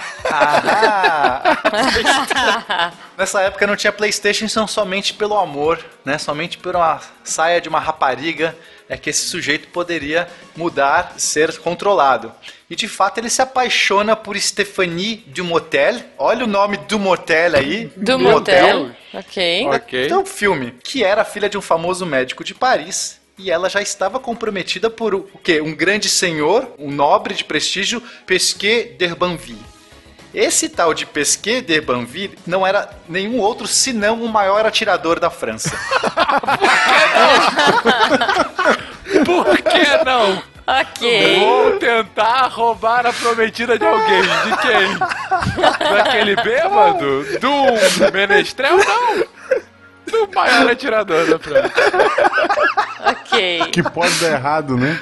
É, eu quero escolher a dedo. Essa ok. história é muito bizarra. Isso é muito bom, Bom, cara. aí, aí o cara descobriu, obviamente, que estava sendo traído e desafiou o Galois para um duelo no raiar do dia. O Galois, pela honra ferida, porque ele é o cara que tem a honra, ele aceita na mesma hora. O duelo. Ai, em vez Deus. de fugir, em vez de, sei lá, se tornar um grande matemático que vai revolucionar a matemática do mundo inteiro, porque ele tinha capacidade para isso, ele tinha, o que ele fez em 3, 4 anos já era o suficiente para se tornar um dos grandes matemáticos do mundo. E ele aceita um duelo com o maior atirador da França. E ele não sabia atirar direito. Mas o legal é isso, né? Nem sabia atirar direito, ele sabia. Aí eu pergunto, Guaxa, lembra há uns 10 minutos atrás que tanto o Pena quanto o Felipe falaram: Ah, a gente tem que falar do Galois que ele era um grande gênio. Porra! É. Gênio! Que gênio, O cara né? aceita um duelo contra o maior atirador da França sem saber atirar. Olha só. Vocês sabem o que que esse cara tem mais do que todos nós nessa gravação, né? Que ser morto no duelo. Tem mais que se fuder. Por favor. Qual que é o grande lance aqui? O Galois, ele era inteligente o suficiente pra saber que ele ia morrer. Isso é um fato. Aham. Uhum. É. Então, é, só que ele Tá claro. Só que tudo. por outro lado, ele sabia que ele era inteligente demais para deixar todo o conhecimento dele, todo o raciocínio lógico dele morrer junto com ele. Então, na madrugada da noite do dia que ele foi ameaçado, que ele aceitou o duelo, até o dia seguinte que ele iria lutar, ele passou a madrugada acordado, escrevendo tudo, tudo que ele podia, tudo que vinha na cabeça dele, ano- anotando todos os raciocínios, todos os processos, todos os trabalhos matemáticos que ele tinha alguma ideia que ele imaginava que ele poderia fazer, ele foi passando pro papel. Ai, Meu gente. Deus. Fui, fugir pra América fora em cogitação. Brasil, sabe? Vou pro Rio de Janeiro. Desencanar do duelo? Também não. Não, eu né? vou morrer, mas eu vou deixar um legado, entendeu? Olha que legal. Não, e ele deixa também uma carta pros amigos dele dizendo assim: Eu peço aos patriotas, meus amigos, que não me censurem por morrer por outro motivo que não meu país. Eu morri vítima de uma infame namoradeira de dois idiotas que ela envolveu. Olha aí. Ele é demais, gente. Não tem como eu não ele é gostar muito desse bom, ele é cara. muito bom, ele é muito incrível. Coitado, mas ele é meio burro. Desculpa, ele vai pôr a culpa na menina? Olha, discordo, discordo. Não, ele tem a honra, é revolucionário, morrer por amor, isso é lindo. Não, mas ele não tem que pôr a culpa nela, não. Ele que é burro. Mas aí tem um plot twist e ele mata o cara no dia do duelo. Caramba, seria incrível, né? Mas infelizmente não, infelizmente ele morreu mesmo. Ele usa uma porta de fogão Boa! Não, mas tem umas, umas línguas que falam que isso foi agendado também. Essa moça aí, a do motel, ela na verdade fez de propósito pra fa- Foi a cara do governo, entendeu? sabe? O governo tava Ela era tentando uma matar ele. espiã. É, Gente, tem, tem esse olha boato, aí. a gente não sabe. né? Caraca. Olha Isso aí. tudo foi armado Isso a pra gente que vai ele saber no morresse. filme solo dela. A gente vai saber no filme solo dela. Vamos lá, teoria da conspiração. Ele levantou uma arma e ameaçou o rei. Meses depois ele morreu. E aí? Fica aí. Bom, ele morre, as notas dele são ignoradas por 14 anos, porque ele mandou para os matemáticos, o Jacobi e o Gauss, que ele, ele manda, né? Ele, ele Isso manda aí, entregar. Ele manda entregar dele. pro Gauss. pro Gauss e pro Jacobi, que eram dois né, grandes matemáticos. Só que acho que a galera ignorou, tinha mais o que fazer do que ficar lendo a anotação de um garoto de 20 anos. Mas até que o Liu Vi, que é um outro matemático, encontra essas anotações e publica esses artigos. E graças a essas publicações que ele faz, grandes teoremas e grandes avanços podem ser feitos na matemática com a galera pegando todas essas coisas, porque ele tinha que traduzir, tinha que reordenar, porque aquilo tava uma maçaroca, um monte de pensamento ali. Não, e o cara imagina, meu, o medão de morrer, ele devia estar fazendo conta do jeito que eu faço. É, não, é cheio de rabiscos os textos. Ah, não tenho tempo, não tenho tempo. Ah, Stephanie. Ele escreve, É. né? Ah, Stephanie! Ah, isso- ele fala, tá no meio do rabisco tá ele falando essas coisas, assim, sua maldita, Stephanie! É muito engraçado isso, gente. O sol está nascendo, eu vou morrer! X é igual a droga, acabou meu tempo. Essas notas vão chegar então pro, pro, pros matemáticos e o Andrew Wiles vai fazer uso da teoria de grupo desenvolvida pelo Galois. 150 anos depois, o Andrew Wiles usou essa teoria do Galois de conjuntos para conseguir finalmente derrubar o primeiro dominó, né? Os primeiros dominós, os primeiros de todas as fileiras, infinitos primeiros dominós. Já tá claro no nosso filme que quando ele tá lá no quarto e tentando os dominós, a senhora Wiles puta atrás, Chutando os dominós. chutando os dominós, nessa hora tem que ter um flashback longo mostrando essa história toda, né? Isso e aí o Galois escrevendo tudo isso com os recados pra Stephanie e olhando meio que pro horizonte, corta a cena, o Wiles abre assim de repente e lê aquelas palavras que o Galois, eu não sei se era isso que ele estava escrevendo na hora, mas pra nossa história vai ser, lê assim e fala: "Obrigado, Galois". E aí, vai. Ele podia ter usado esse tempo pra treinar a mira, né? Eu acho que ele teria gostado melhor. Era uma outra possibilidade. Supondo que eu tenha três maçãs, o que eu posso fazer para reparti-las entre quatro meninos? Nada. Como nada. Como vou repartir se as maçãs não existem? Mas vamos supor que elas existem, que eu as tenho. Bom, então primeiro arranja as maçãs, depois a gente vê o que faz, né? Mas ok, então o Wiles usou a teoria de grupos de Galois pra conseguir derrubar esse primeiro dominó. E ele consegue, efetivamente? Sim, depois de dois anos de estudo, ele consegue derrubar todos os primeiros dominós de cada fileira. Como o Pena disse, são infinitas fileiras com infinitos dominós. O que ele conseguiu foi derrubar o primeiro dominó de cada uma das infinitas fileiras, certo? Perfeito. Agora faltava a próxima etapa que é fazer a indução, provar que se cai um dominó, cai os próximos. Ok, mas nisso a gente vai ter novamente uma reviravolta, porque em 88, um outro matemático, o Miyaoka, é anunciado no Washington Post e New York Times como a pessoa que resolveu o teorema de Fermat. usando um outro método totalmente diferente que era de geometria diferencial. É um ramo da matemática que era muito promissor, ainda é muito promissor de geometria diferencial. E aí caiu o mundo do Wiles. O cara tinha derrubado o primeiro dominó e saiu o anúncio que o, cara resolveu o teorema de Fermat, geometria diferencial. Ele tava fazendo tudo na surdina pra ninguém pensar nisso, achando que ninguém mais estava tentando resolver o teorema de Fermat. E de repente o cara é anunciado como o cara que resolveu o teorema de Fermat. Ou seja, todos os dois anos de isolamento foram por água abaixo. Como explicar pra esposa, né? É, exatamente, como explicar pra esposa. E a gente pode estabelecer que o Miyaoka, ele era malvado, né? Ele chutava crianças e tudo mais, e tem que ser o vilão dessa história de alguma forma. sim, sim, ele vai ser. o que acontece? Quando ele, o Miyaoka vai apresentar isso, o congresso que ele vai apresentar toda a demonstração, ele ainda não tinha finalizado completamente. Então, na verdade, ele apresentou como se tivesse finalizado, e quando chegou na análise de pares, caiu, entendeu? Ah, Olha aí. ele mentiu! Não, ele errou mesmo. Ele, Ele, errou, ele errou. Foi pra análise de pares Ele e errou. caiu. Me sangou. Me sangou. Aí o Wiles ficou feliz de novo. A mulher dele, né, que já tava feliz, assim, tipo, tirando aquela, aquela lingerie empoeirada da, da gaveta, olhou, tipo, ah, saco, guardou de novo. Tipo, Chutou dois dominós. Bom, aí o Wiles continua na sua busca desenfreada na barriga da baleia, cinco anos trancado no sótão. pobre esposa, O cara. ponto é que com a história do Miyaoka, o teorema de Fermat voltou pra mídia novamente, entendeu? As pessoas começaram a falar do teorema de Fermat de novo, depois de algumas décadas. Mas como é que as pessoas voltaram a falar? Como Porque assim? foi capa dos jornais que o teorema de Fermat tinha sido resolvido. Se tornou um assunto tão popular que na época teve uma pichação no metrô da oitava lá de New York. Dizendo x elevado a n mais y elevado a n igual a z elevado a n não tem solução. Eu tenho uma prova muito incrível, mas meu trem está chegando. Boa. E o Wiles, como é que tá? Ele ainda não conseguiu, ainda trocado no sótão? Cara, o Wiles é o seguinte, ele chegou o momento que ele tava cinco anos trancado no sótão, tava emperrando em muita coisa, só que você imagina que ele ficou todo esse tempo fora dos congressos de matemática, fora Sim. da cena. E ele sentiu que ele precisava de ajuda. Ele falou assim, caraca, eu preciso de alguém, preciso frequentar esses congressos de novo, preciso ver o que tá acontecendo no, no cenário. Então ele sai do sótão dele, vai até Boston, que vai ter um congresso em Boston.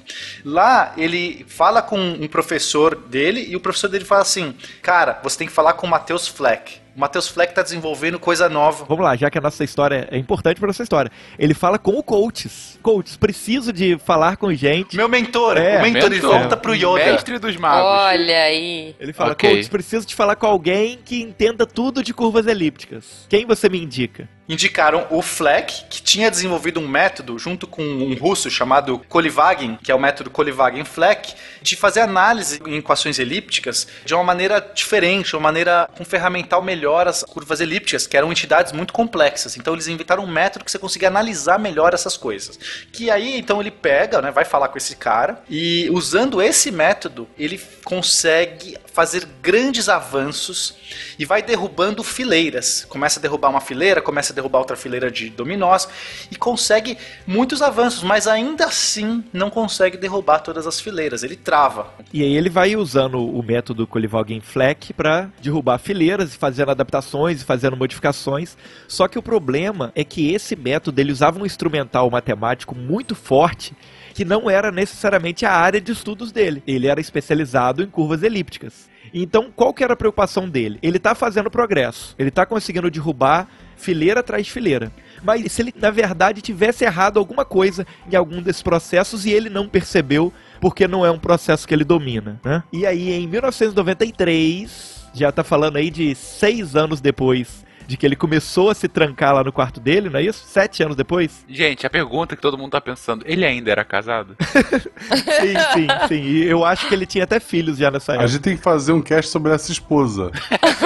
Pois é, cara. o SciCast Senhora Wiles. Senhora Wiles e seu ódio ao dominó. Então, e aí em 93, ele percebe que para ele ter segurança de que ele está realmente usando o processo da maneira correta, ele vai precisar de um especialista naquela área. Então, ele entra em contato com um professor da universidade que ele trabalha, que é colega dele, trabalhava na sala ao lado dele lá em Princeton, e pede ajuda a ele para conferir os cálculos dele e validar realmente se todos os cálculos estão corretos, se ele não tá fazendo nada errado naquele processo. E aí, a questão é o seguinte. Isso é muito bom, cara, isso é muito bom, muito jeitinho brasileiro. Gente, isso aqui, é, essa história não existe. É O inacreditável. cara, né, que o, o nome desse cara, deixa eu ver o nome dele, é o Nick Katz.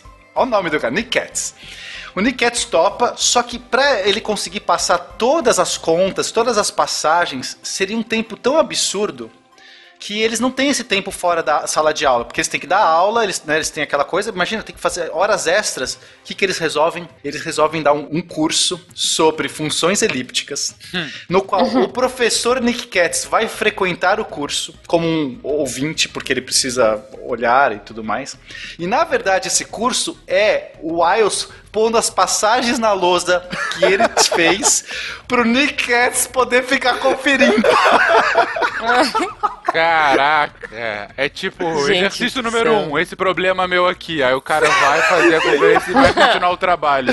E o resto da É turma, exatamente muito isso. interessante. É. Não, a turma foi vazando, porque eles não entendiam pra que aquilo servia, onde queria chegar. Ele, ele dava um mise-en-scène, ele falava, não, aqui a gente tava tentando provar uma coisa, de não sei o quê. Nunca falou de teorema de Fermat, nunca falou nada, era só uma passagem. Ele anuncia para a universidade que ele achou muito interessante lá o artigo do Colivagen Fleck e que ele vai falar um pouco, aprofundar um pouco os estudos daquilo. Ponto. Mais nada. E aí ele começa a fazer esse curso de curvas elípticas aplicando o Colivagen Fleck. E aí a turma começa cheia e a galera só vai saindo porque não tá fazendo sentido pra ninguém o que ele tá fazendo lá. Perfeito. Mas deu algum efeito esse migué que os dois deram no resto da turma? Sim, acabou que eles ficaram até o final do curso, só o Nick Katz assistindo as aulas e ele passando todos os processos pra ele. Não, não, essa história seria melhor se tivesse um outro aluno que não entendeu nada, mas ficou até o último dia copiando tudo. Eu acho que a gente pode vamos. acrescentar isso. Ficaria Sim. legal. Pode ter. Bom, no final das contas, eles conseguiram. O Cats verificou todas as passagens, estava tudo ok. Tava tipo, tá tudo certo. Caraca, você está indo bem. Vamos, toca essa- esse barco pra frente. Só que ele entrou na, na jogada também pra ajudar, né? Porque ele se torna envolvido com a história. E aí, usando esses conceitos fixo lá com a ajuda do Cats, ele consegue derrubar todas as fileiras, exceto uma fileira. Uma última, uma última família de equações, uma última fileira ficou de pé pra ele. Ok, tem sempre. É, é o ponto final, né? É aquele, enfim, é onde tá pra alcançar a glória. É isso E aí, como é que derruba essa fileira? E aí ele passou meses em cima dessa fileira, olhando, analisando, calculando, e nada fazia ele chegar a uma conclusão de como derrubá-la. Cara, eu sei que é uma analogia, mas a gente volta pro sótão, ele olhando uma fileira de dominós. Essa porra não cai, como é que eu faço? A esposa atrás já. Pau de macarrão na mão. Ela desce o Cabelada. cachorro. Porra, exatamente. ok, e aí, o que acontece? E aí? Um belo dia, no fim de maio de 93, folhando alguns trabalhos do matemático Mazur, que era Aí, ó, lembra que eu falei que a gente ia voltar no Barry Mazur? O professor que era O o professor. coadjuvante. Olha, ele aí, voltando esse aí. história. Coadjuvante do Sim. café da o manhã. famoso. Peraí, só um detalhe, só um detalhe. O Barry Mazur aparece na nossa história orientando o cara no café da manhã e agora, em maio de 93, anos depois, o Andrew White está tomando o café da manhã e ele abre um trabalho do Barry Mazur novamente. Esse Barry Mazur, cara, certamente é, é outro desses seres místicos da nossa história, entendeu? Ele é tipo um Ou gnomo, o café assim. da que- manhã, né? Bom, e aí ele leu uma frase que mencionava um certo tipo de cálculo que se fazia no século XIX. Né? Um cálculo ultrapassado, mas tipo um jeito de se resolver lá do século XIX. Quando ele bate o olho e fala assim: era isso, se eu usar esse certo cálculo aqui, eu consigo resolver minha última fileira de dominó. Ele sai correndo, passa a tarde toda debruçado ali naquela coisa, e naquele final daquela tarde, ele vira pra esposa que tá super assustada e diz: Resolvi o teorema de Fermat. Puta, ela, ela deve ter tirado a roupa, foi, foi lindo esse dia. Até que enfim, ah!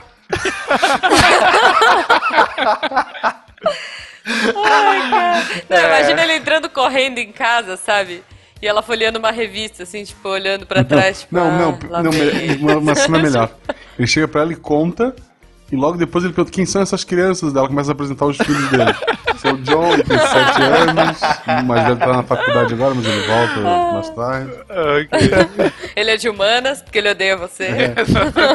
E agora, meus amigos, a gente está na fase da jornada do herói chamada aproximação. O herói tem êxitos durante as suas provações. Ele chega e consegue provar o seu teorema, tem êxito na sua busca. E são, foram sete anos de trabalho, né? Ele tem coito com sua esposa finalmente. Nossa, tem coito, cara. Você é um Coito matemático mesmo. Interessante, Você ok. é Falar muito coito. Ok. ok, curling. Tá, e aí ele anuncia para algumas pessoas, vai ter um congresso no Instituto Isaac Newton em Cambridge, e ele anuncia para algumas pessoas, eu tenho uma, uma coisa muito grande para apresentar. Isso é muito legal. Quem tava organizando a conferência era o coach, certo? Olha. Olha aí. E aí ele procura o coach e fala, ó, eu preciso de dar algumas palestras lá. E aí o coach reserva dois horários pra ele, duas palestras. E ele fala, ó, o que eu tenho pra anunciar é coisa grande. Aí o coach abre mão de uma das palestras dele, que o coach daria, e passa pro Wiles também. Pro Wiles dar três palestras lá, entendeu? Expectativa, expectativa. O nome das palestras era Formas Modulares, Curvas Elípticas e Representações de Galois. Ele não escreve Fermat em lugar nenhum. É, exatamente. Ele tem que melhorar um pouquinho o marketing dele, mas ok. É, vai ter três gatos pingados na sala, né? exatamente. Isso, cara, isso é muito bom. Agora é a hora que, que a música tem que subir. Ok, É, música agora- subindo. Então ele dá a primeira palestra de formas modulares, e aí tem uma galera ali, né, não sei o que, um cara que tava voltando meio que não sei o que, vão assistir, é um assunto interessante, mas não tava lotado. Aquele aluno que ficou até o fim do, do curso dele, né? Ele volta lá. Ok. Volta lá. O ponto é que nessa primeira palestra ele começa a introduzir os conceitos ali de Taneyama Shimura e tal, e alguns mais atentos perceberam que tinha coisa grande ali e o caminho que ele estava seguindo. E começou um boato no instituto, um boato de que o teorema ia cair e a galera começou a procurar bolsas de apostas para apostar a queda do teorema. Eles apostavam É uma se loucura. ia sair o teorema, se não ia sair o teorema. No dia seguinte, já na segunda palestra, a palestra já tá bem mais cheia, né? Aí tá já a sala lotada, entendeu? Aí realmente o pessoal vê onde ele vai chegar, porque ele termina a segunda palestra engatilhando para a prova do teorema, porque até aí ele poderia fazer avanços no teorema, ele poderia fazer coisas interessantes, mas quando ele engatilha pro final, o pessoal percebe, ele quer provar Tamiyama Shimura. É isso que vocês estão fazendo aqui, né? Vocês estão enrolando que nem... o- Isso que eu ia falar agora. Ele deixa o gancho pra terceira palestra, assim como a gente vai deixar o gancho pro terceiro cast até semana. Não, não. Não, é o fim Não, não. até o final Ele é assassinado, ele é assassinado naquela noite. Exatamente. Ele é assassinado, sabe por quem? Pelo neto do cara Pelo- que assassinou o Galois lá. Bom, com a sala lotada, os corredores fervilhantes, todos tensos, emocionados, Andrew Wiles finaliza sua argumentação com a prova do teorema dizendo: Acho que vou parar por aqui. Ah, vá. A galera chorando, chorando, cara. 350 anos caindo na frente daquelas pessoas, aqueles olhos viram a prova, O cara. diretor da universidade leva um champanhe, estoura no palco, aquela loucura. Pá! Demais e não sei o que, aplaudido de pé por todo mundo e todos felizes. E aqui seria certamente o final desse filme se não tivesse havido um pequeno detalhe. Trocou um sinal, sempre acontece comigo. Deu 17 Agora- a conta dele, né? Agora pre preparem-se, ouvintes, porque a gente entra na prova traumática ou difícil da jornada do herói. Eles colocaram a banca, né? Porque imagina o seguinte: a banca, para poder avaliar o trabalho, era só dos maiores matemáticos do mundo e vários deles em conjunto para poder avaliar. É, Era um esforço que não tinha como pessoas, se não as mais brilhantes nas suas áreas, avaliarem. Vocês entendem isso? Claro. Não ia chamar Marcelo Guaxinim Jujuba. Eu ia achar tudo lindo. A Juba chegaria lá, apontaria 17, iria embora. Todo mundo ficaria polvorosa. É isso. A gente tá falando de uma prova com mais de 100 páginas, né? Isso aí, a gente tem centenas de páginas aí pra serem analisadas. Aí eles dividem em blocos do tipo, você analisa essa parte, você analisa essa parte, você analisa o conceito tal, você conta tal e tal, e vão dividindo. Um desses caras que é escolhido é o próprio Nick Katz, né? Vocês lembram que o Nick Katz é o cara que ficou é, verificando as contas dele. Né? Então o Nick Katz pensou: eu já verifiquei essas contas, tá tudo bem, vou verificar de novo. Mas agora ele tinha mais tempo para verificar porque ele tinha que fazer isso de uma maneira mais criteriosa possível. E no meio dessas análises, ele encontrou um pedacículo ali, né? Novamente citando o pedacículo, que é a minha palavra preferida. O pedacículo ali, o probleminha é que ele falou assim: Ô oh, Wiles, mandou um fax pro Wiles. Ô Wiles, dá uma explicada aqui o que você quis dizer exatamente nessa passagem. Aí o Wiles, não, foi aqui, não sei o que e tal. Aí ele pegou fax, né? Manda o fax, recebe o fax. Não, mas veja bem, é, isso aqui ainda precisa de uma explicação melhor aqui nesse ponto. Fax, Wiles. Não, mas aqui eu fiz de tal jeito, peguei tal. Fax. Eles começaram a discutir por fax, né? Um atrás do outro, sei o quê. E no final, de fato, Cats tinha razão havia Eita um pequeno problema naquela prova, existia ainda uma inconsistênciazinha naquele meio que precisava ser comprovada. Né? Ele fez um salto ali que não era talvez tão verdadeiro porque não era tão genérico, ele tinha que conseguir provar aquele pequeno salto. Mas como era amigo dele, né? O Katz era amigo do Wiles, resolveu, em vez de anunciar para todo mundo, não falou para ninguém. Ficou ganhando tempo. Falou assim: não, tá aqui avaliando, tá demorando tempo pra avaliar aqui. É. Tá aqui, é difícil, passagem difícil. E nisso o Wiles vai, resolve essa. Resolve esse problema, vamos lá, vamos lá. E o Wiles, não, puta, eu vou resolver isso aqui. Dá dois meses aí que eu resolvo. Dá não sei o que. Voltou pro sótão. Foi sótão e o Fermar rindo. Sentou, sentou na escrivaninha dele e ria dele. É, e gargalhava dele. E ele não conseguiu. Passou meses. Ah. Ele não conseguia. No nosso filme, o Fermat tá rindo no céu ou no inferno? Eu acho que ele poderia ser tipo aqueles fantasminhas da força, assim, do lado, olhando e gargalhando, que tal? Cara, depois de seis meses, que todo mundo tá esperando pegar os prêmios pra ser aquele anúncio oficial, tá todo mundo ali, e aí, e aí, cadê, cadê, cadê? O Ios tá fudido, não consegue sair, não consegue sair, aquele negócio tornou um problema gigante. E ele manda um e-mail dizendo galera, tô com um probleminha aqui. E-mail. Você vê que começou por fax, já tá em e-mail. Agora realmente é. demorou. É, tô com um probleminha aqui, mas é, vou resolver aqui em breve tá? Segura aí, segura aí, não, não dá para ninguém esse prêmio ainda não, vou, vou chegar. Isso aí é final de 93, tá? Finalzinho do ano de 93. Só que as pessoas começam a desacreditar dele, né? Porque não sai, e aí o pessoal começa a falar que vai ser igual o Miyaoka, que fez a prova e no final não, não teve jeito, que é igual o Gauss, que é igual o Euler, que é igual todo mundo. E eles dizem assim, você se meteu com o Fermat, porque se, se, se você não tivesse associado o Fermat com Taniyama Shimura, tudo bem, você conseguiria provar, mas quando você pôs o Fermat nessa essa parada, a maldição é implacável. sacou? Era tipo, não tinha mais como resolver. E aí o Wiles, sem esperanças, ele tipo resolve chamar um, um cara, o Richard Taylor, que era um, um ex-aluno dele lá de Cambridge, para ajudar. Né? Falou, cara, eu preciso de ajuda aqui. Preciso dessa ajuda.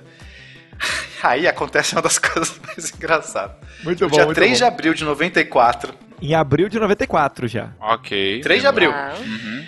Já passou mais um ano.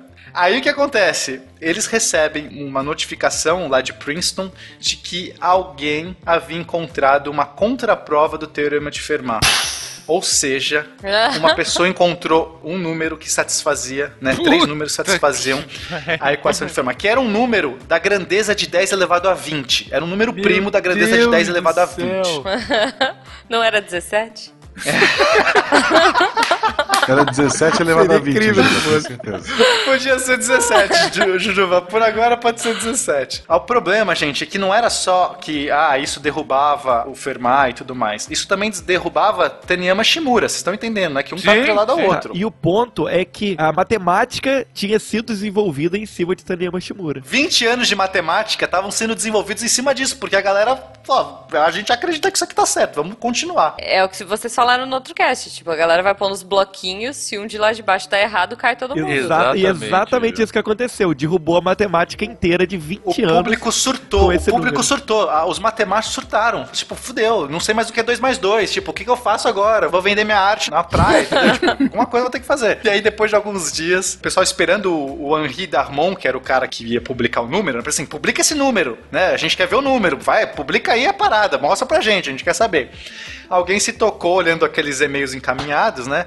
Que o, embora o e-mail fosse de 3 de abril, o original era de 1 de abril. Ah, olha aí. E aí você tem, depois de oito anos, o Andrew disposto finalmente a assumir a derrota e jogar, jogar os pontos aí, não dá mais, eu não consigo mais. Ah, pro nosso filme, na verdade, é a esposa se separando, levando os filhos, a casa dele, Os sabe? filhos que ele conheceu faz pouco ruínas, tempo. ele com aquela barba tipo, gigante. a gente tinha um cachorro, sabe? Exatamente. O cachorro morre pra poder ficar mais chocante? Assim. Morre. Ele grita assim: Onde está o nosso cachorro? Ela fala: Ele morreu faz dois anos. Não! E aí o Taylor, não, cara, vamos tentar mais um pouquinho, vamos forçar a barra aqui até o final de setembro, se a gente não conseguir nada, aí a gente desiste.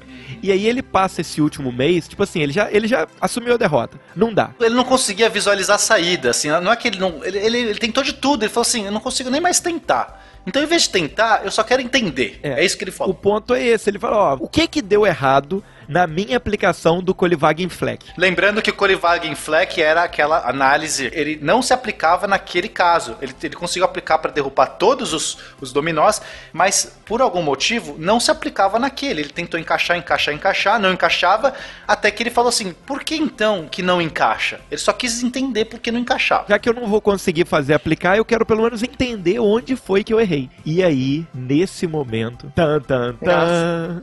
Nossa, o Que- silêncio ficou até. É, é, né? viu? Nesse momento, ele percebe que o Colivagen Flack realmente sozinho não resolveria. Porém, tinha uma técnica que ele tinha tentado lá no primeiro ano dele de desenvolvimento, que era uma, uma técnica que ele aprendeu na época da pós-graduação. A coisa mais elementar que ele tinha começado, que era uma técnica chamada técnica Iwasawa, que se ele aplicasse o Colivagen Fleck nela, ele conseguiria derrubar as fileiras que faltavam. É tipo, o Iwasawa é tipo aquele chute do Mestre Miyagi. né? Exatamente, é o golpe que ele precisava pra, pra vencer. Aí ele derruba assim com o chutinho da garça, o Isso. último. Ele faz aquilo e dá um chute no dominó. Boa, Ju, é isso mesmo. Caraca, gente, dá pra fazer esse filme mesmo. Ia ser incrível. Gente, é muito incrível isso. O cara já tinha esse método lá atrás que não dava pra aplicar, mas agora com novo A conhecimento, primeira coisa que ele tentou foi a Iwasawa. primeira. Mas depois que ele vai pro mundo invertido, que ele vai para o mundo fantástico da jornada do herói, ele aprende as regras da jornada do herói, pra quem gosta dessa parte, e ele aprende os novas ferramentais, ele volta pro primórdio dele e consegue usar o ferramental nos primórdios pra resolver o problema lá no final, que é o último dominó. Puta que pariu. Que coisa fantástica. É incrível isso, gente. e de fato, ele consegue derrubar todas as fucking fileiras. E aí sim, em outubro de 94, ele publica o manuscrito Curvas Elípticas Modulares e o Último Teorema de Fermat, por Andrew Wiles, e um outro manuscrito Propriedades Teóricas de Anel em Certas Álgebras de Heck, por Richard Taylor e Wiles, né, porque ele compartilhou com o Taylor, que afinal ajudou pra caramba ele. E assim ele se tornou o grande resolvedor do Teorema de Fermat. E, em paralelo, a mulher dele lançou o livro Por que não se casar com um matemático? Exato. O que, que é o mais legal? Quando ele conclui, ele recebe o prêmio Wolfskill do nosso amigo Ah, claro. suicida. É, sim, porque ele não venceu, ele tinha 100 anos pra vencer e foi antes dos 100 anos, né? Faltava 12 anos pra ele vencer. Caraca, que Conseguiu maneiro. ganhar. Ganhou vários prêmios da matemática. Ele foi, obviamente, foi capa de tudo, se tornou um dos maiores matemáticos, ganhou nome em estátua, nome em prédio, nome em tudo. Que foi lugar. De foda, fato, cara. ele É um mereceu. asteroide com o nome dele, ele ganhou. Ele tá vivo até hoje? Sim, sim.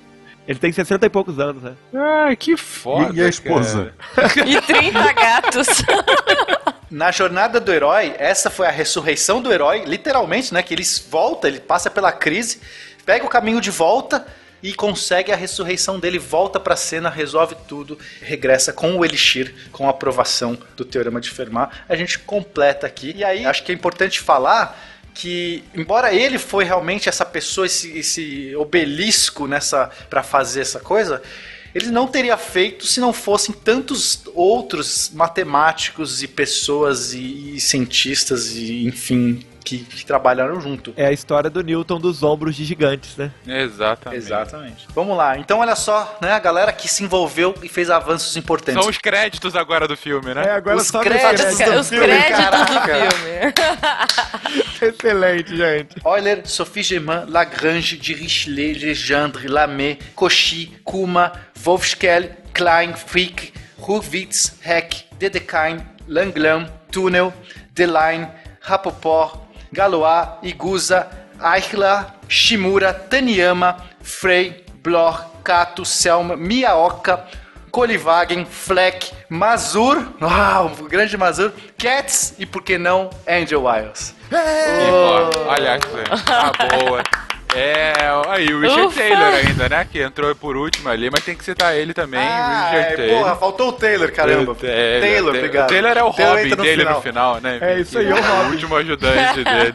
Era Cara, ex-aluno. que história, que história fantástica, sério, sério, é, foi muito legal, gente, parabéns pra vocês dois por terem contado ela ao ritmo da jornada do herói, ficou muito maneiro. Pra quem se interessar por essa história e quiser entrar em mais detalhes, tem um livro excelente que é um dos que a gente se baseou, chama O Último Teorema de Fermat, por Simon Sim. Super recomendamos, né, Felipe? Tem também um documentário legal, Da também com BBC, o mesmo nome, O Último Teorema de Fermat, da Tá tudo BBC. no post. Sim. Tudo no post. Ó, vai ter um documentário legal até o lançamento do filme definitivo baseado nesse cast, nesses dois casts. Isso. Exato. Eu já estou entrando em contato, agora falando sério, Fencas, eu mandei um e-mail pro Simon.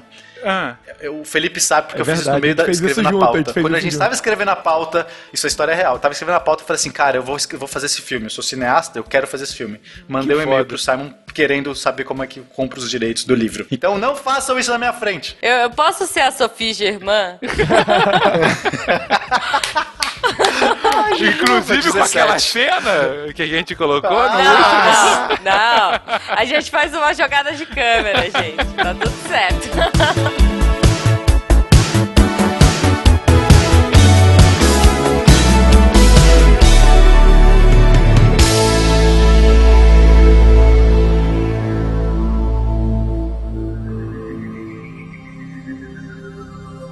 Se a ciência não for divertida, tem alguma coisa errada. Tem que ser divertida. A coisa mais divertida que tem é a ciência.